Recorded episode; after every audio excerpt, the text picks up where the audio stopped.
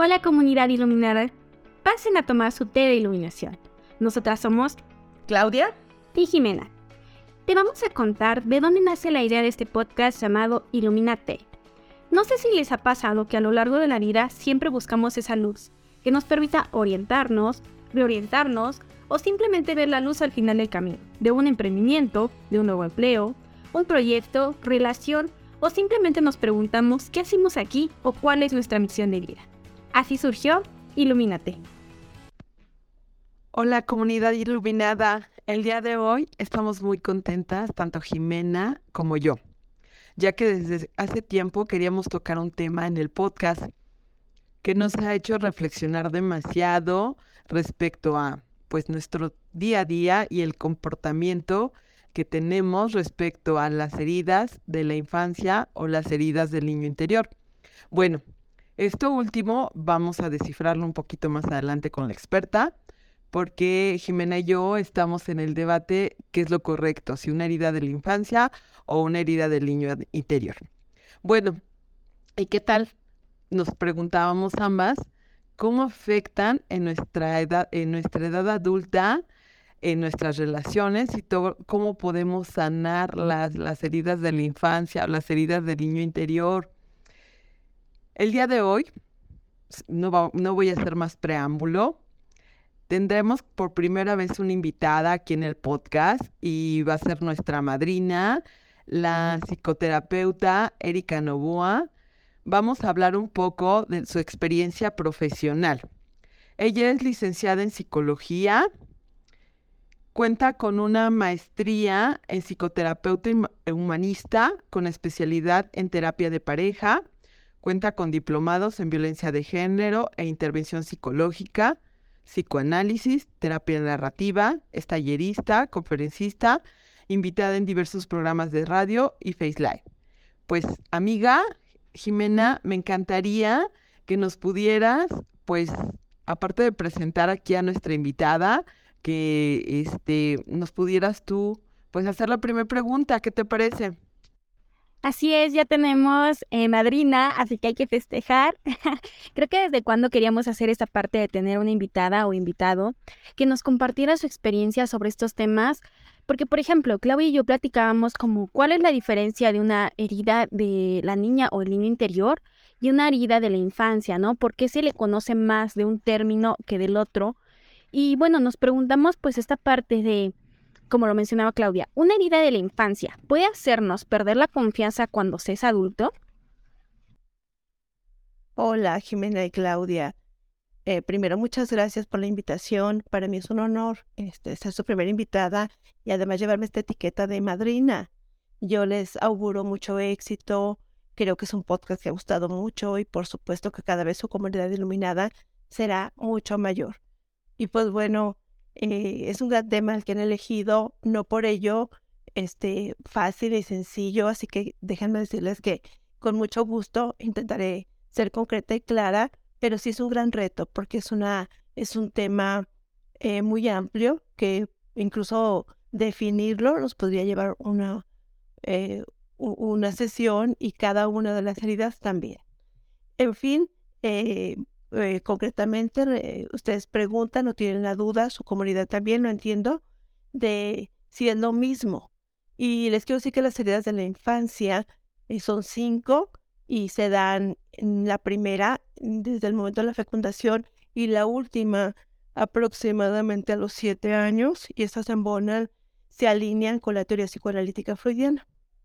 Y eh, pues la, la, manera correcta, digamos, aunque las dos se entienden, así que como uso de correcto entre comillas, es sanar al niño interior eh, y sanar en las heridas que se produjeron en la infancia. Espero ser clara.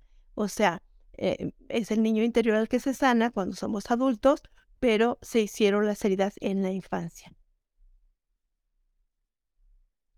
Bueno, pues para responder concretamente a esta primera pregunta que me hacen, si se puede perder la confianza cuando se es adulto por una herida, eh, lo que yo les puedo compartir es que no es que se pierda, es que más bien se llega a la adultez con una confianza endeble eh, o no, no construida, no, no instalada desde la infancia. Entonces, aunque se es adulto, esta, esta confianza no, no se creó y no se solidificó durante las primeras etapas de la persona. Así que no es precisamente que se pierda, sino que se llega sin ella a la adultez. Y esto hace endeble o sensible a la, este, o vulnerable emocionalmente al adulto. Y por ejemplo, hay una influencer muy famosa que de hecho es una ilustradora que me encanta y a quien admiro muchísimo. Ella es Vania Rachur. Y ella, por ejemplo, es la que tiene el audio tan famoso de soy un adulto independiente, con gustos y en dementes.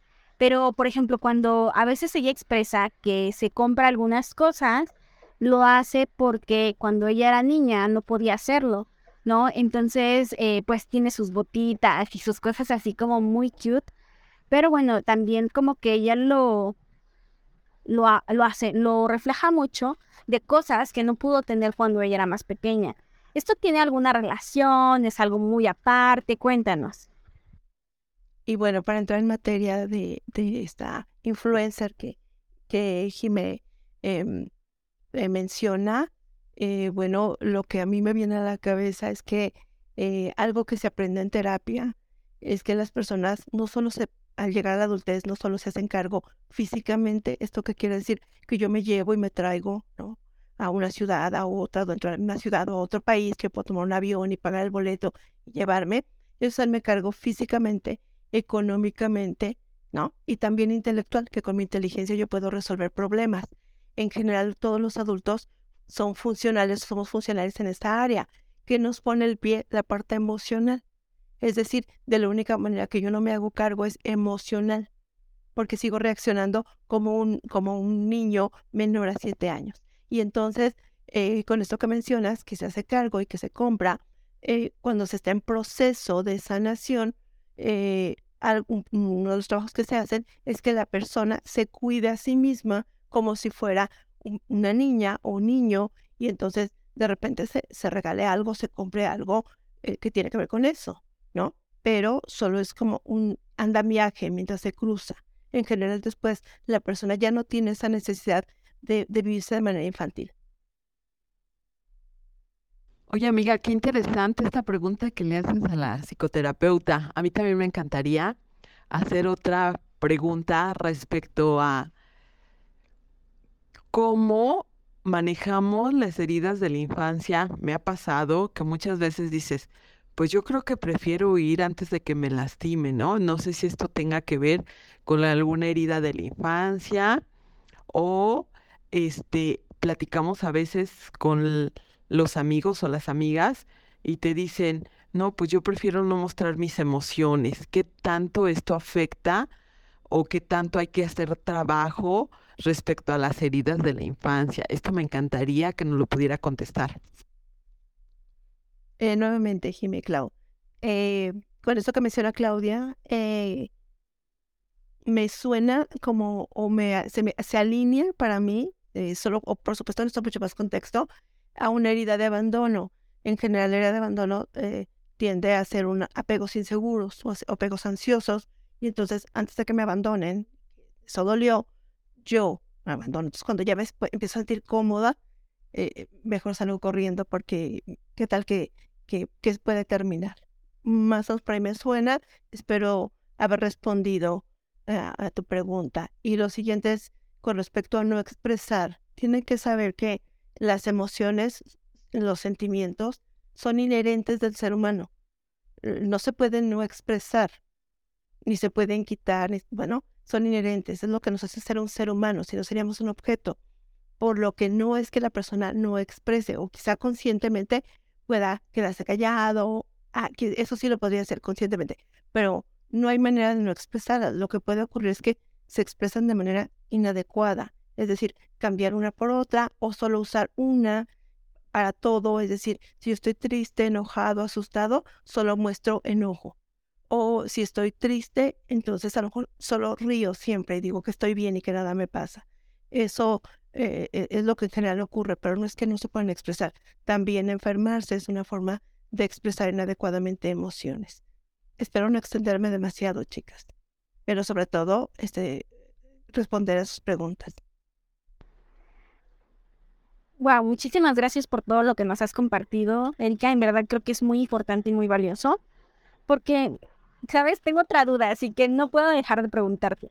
Creo que en la vida la palabra traición es una palabra muy fuerte que a veces no queremos decir, pero la realidad es que la traición está presente incluso con nosotras mismas, ¿no? A veces decimos que vamos a hacer algo no lo hacemos y nos estamos traicionando a nosotras, ¿no? Y creo que es la traición más fuerte que se hace. Entonces, dime, ¿por qué crees que nos traicionamos en las relaciones? O sea, ¿por qué? Y esta traición, ¿cómo se conecta con una herida de la infancia? ¿Tiene relación? ¿Tiene conexión de alguna forma? Jime, has puesto una pregunta difícil de responder, al menos para mí, eh, porque es muy amplia y tampoco me gustaría eh, como eh, poder decir sí, es por aquí, porque nuevamente vuelvo a repetir, en cada persona se expresa, como la herida es única, ¿no? Este, entonces se expresa de manera em, también particular y única. Pero eh, con respecto a la traición, la traición primero siempre viene de alguien en quien confiamos. Este, y en la infancia, una de las heridas es la traición, y es porque estos, los niños, todos, cuando fuimos niños, confiamos en, papá y mamá o en nuestros cuidadores primarios y nos traicionaron.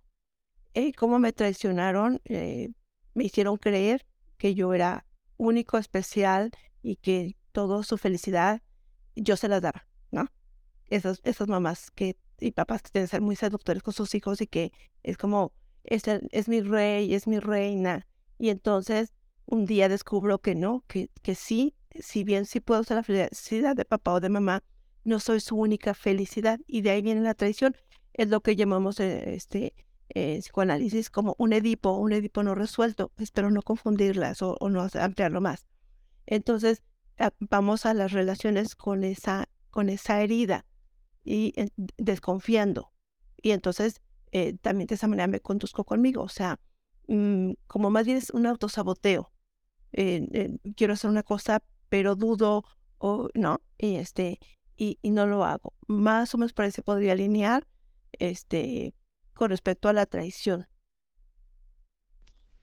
Yo aquí preguntaría, ¿nos podrías dar un caso en particular de cómo este, se sanan las heridas de la infancia, cómo podemos trabajar en ellas y nos podrías dar como un caso emblemático, un caso este, que se pudiera dar este, de manera ficticia, pero que, que nos llegue a conectar con la comunidad y con nosotras mismas?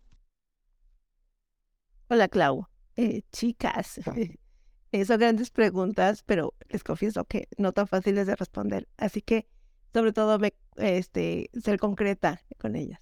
Pero ahí voy.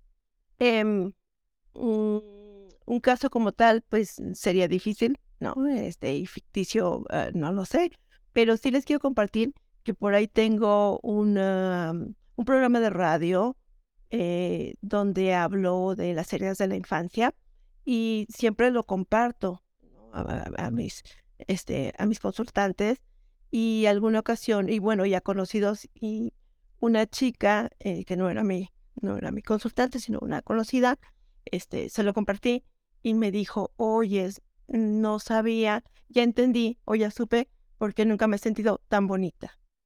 Y, este, y tenía una herida de rechazo. Y entonces ella conectó en absoluto así, eh, ¿no? Con ella. Y así por el estilo, este, cada quien. Vamos identificando nuestras heridas. Así que este sería como para otro momento. De verdad nos podemos llevar como una sesión por, cada una, ya lo había mencionado, em, sin embargo, cómo sanarse, cómo sanar las heridas, pues es hacerme cargo otra vez de mí y tienen que saber que cuando yo sé que yo ya no me voy a rechazar, que yo no me voy a abandonar y que a un adulto nadie lo abandona, que se abandona a los niños, se rechaza a los niños, se humilla a un niño, se traiciona a un niño, ¿no? Y hay injusticia para un niño, pero que yo ya, si llega a una etapa adulta, ¿no? Adulto joven, ya sobreviví a estas heridas y ya sobreviví a ese contexto violento o abusivo y entonces yo ya me puedo hacer cargo de mí. Y si ya me puedo hacer cargo de mí físicamente, económicamente e intelectual, entonces sí tengo los recursos para pedir ayuda y tomar un proceso terapéutico, que sería lo más indicado. Se requiere acompañamiento, todos lo requerimos. Tienen que saber, si por ahí alguien tiene alguna duda de si yo tengo herida o quizá yo no tengo, tienen que saber que sí, todos tenemos herida, todos tenemos heridas y es parte de pertenecer a una familia, es el costo. Yo en mi, en mi, eh, en mi tesis de maestría, eso digo, que es el costo que se paga por pertenecer a una familia. Conozcamos o no a nuestra familia, estemos cercanos o lejanos, física o emocional, llevamos apellidos o no, es un costo. Pero si bien, este, pues, eh, ya podemos sanarla y convertirla en cicatriz, ¿no? Recuerden que una herida, del tamaño que sea, a veces con una hoja de papel, pues ni siquiera se ve, pero nos arde y nos duele horrible. Este, bueno, estas heridas están en el alma de las personas y aunque no se me vean, ni aunque no se me, aunque yo parezca algo distinto, ahí están y me lastiman y me acompañan y muchas veces pasa algo donde detona y yo voy a encajar con esas personas que tienen esa herida, que tienen otra herida. Si yo tengo una herida de, de, abandono, voy a coincidir con personas que abandonan mientras yo no tenga nada y así de rechazo y así de traición y no y se ve mucho en las parejas pero también en nuestra vida laboral este una vez más siempre me angustia el, extenderme no me preocupa que sea demasiado pero para mí es importante este contextualizar y espero haber respondido a tu pregunta Clau Hola, Erika. Muy interesante, muy interesante esto que dices, que podemos sanar y, este, y tener mejores relaciones. Eh, hace unos días leí el libro de las heridas de la infancia de Ana María Orihuela y ella hablaba de algunas características que tiene cada una de las heridas de la infancia en relación a la formación del cuerpo. ¿Tú qué nos puedes decir? ¿Nos puedes dar por ejemplo, alguna de las características, una, aunque sea una, para nuestra comunidad iluminada, este, yo sé, como lo, bien lo dices, que tal vez este, pues de una persona a otra cambia porque su contexto y su circunstancia es diferente, pero a lo mejor una característica de un cuerpo que tenga bien marcados cada una de las cinco heridas de la infancia, con una que nos pudieras brindar. Hola Claudia, eh, qué interesante pregunta haces. Por una vez, oh, un reto responderla, porque ah, quiero aprovechar esta pregunta para mencionar eh, que sí, como ya decía, todos tenemos heridas, pero no solo tenemos una, eh, a veces tenemos una, una sola o más de una, y una muy pequeñita y otra muy significativa. Yo le llamo a que todos tenemos como una herida maestra y a veces otras más pequeñas. Y todo eso hace combinaciones en los cuerpos. Por eso es que es, muy, este, muy complejo poder decir. Este, y, em, pero lo que sí les puedo decir es que seguramente ustedes y su comunidad, este, y yo, por supuesto, hemos este, conocido personas que en una época de su vida tienen un cuerpo. Puede ser que sea un cuerpo muy delgadito o un cuerpo llenito, ¿no? O de una forma muy particular y pasan los años y cambia por completo incluso le cambia la cara y, ay, es que la dejé de ver. Ese es un ejemplo de una herida, de dos heridas muy profundas y que se hizo un cambio. Este, entonces, eh, ¿no? Pues como características, eh, yo por ahí tengo un, taller eh, donde les muestro imágenes de cómo va cada, cada cuerpo y utilizo personas pues como públicas para que más o menos nos demos una idea, pero pues brevemente les podría decir que una persona con una herida profunda o muy marcada de, de rechazo, pues son personas muy, muy delgaditas, muy, muy delgadas, eh, que, que, comen poco incluso, pero que sobre todo tienden a ser mm, diferentes al resto. ¿En qué sentido? No solo en su vestimenta, sino en su forma de actuar. Si vamos a un contexto escolar, casi todos recordamos a un compañero o compañera que se sentaba hasta el rincón, que no hablaba con nadie, que no era amigo de nadie, que no, este, y que entonces que se quejaba de ser rechazado o que se sentía diferente. Ese es un ejemplo, por ejemplo. Y de herida de abandono, pues estas personas, ¿no? Que tienen a tener esta sensación de estar, de ser víctimas, de a mí me deben, me tienen que dar, no es suficiente, eh, tanto demandante, pudiera ser. Este, las personas y pues el cuerpo más o menos en su peso, las personas con herida de, de humillación tienden a ser estos cuerpos muy llenitos, este, mm, eh, como brazos y piernas un poco más delgados, pero el torso siempre un poco más llenito, y, eh, que tienen grandes ideas, que, pero que no las reconocen. Tienen como, ay, tengo por ahí una idea chiquita, cuando tengas un tiempo, este, te puedo robar y no te quiero molestar. Eso, ¿no? Así nos habla y se muestra una herida de eh, humillación, una herida de traición. Son esos cuerpos muy estereotipados de belleza que todos conocemos, eh, muy estilizados. Este, son personas eh, que yo siempre les digo que hacen ricos a los gimnasios porque tienden a ser muy fitness y tienen los cuerpos muy, muy, este, pues muy trabajados eh, porque pues vienen de esa, de esa seducción que hubo de, parte de sus padres y que después pues resultó que, que no eran precisamente el centro de su atención, el centro de su felicidad. Y ahí hubo pues esa traición.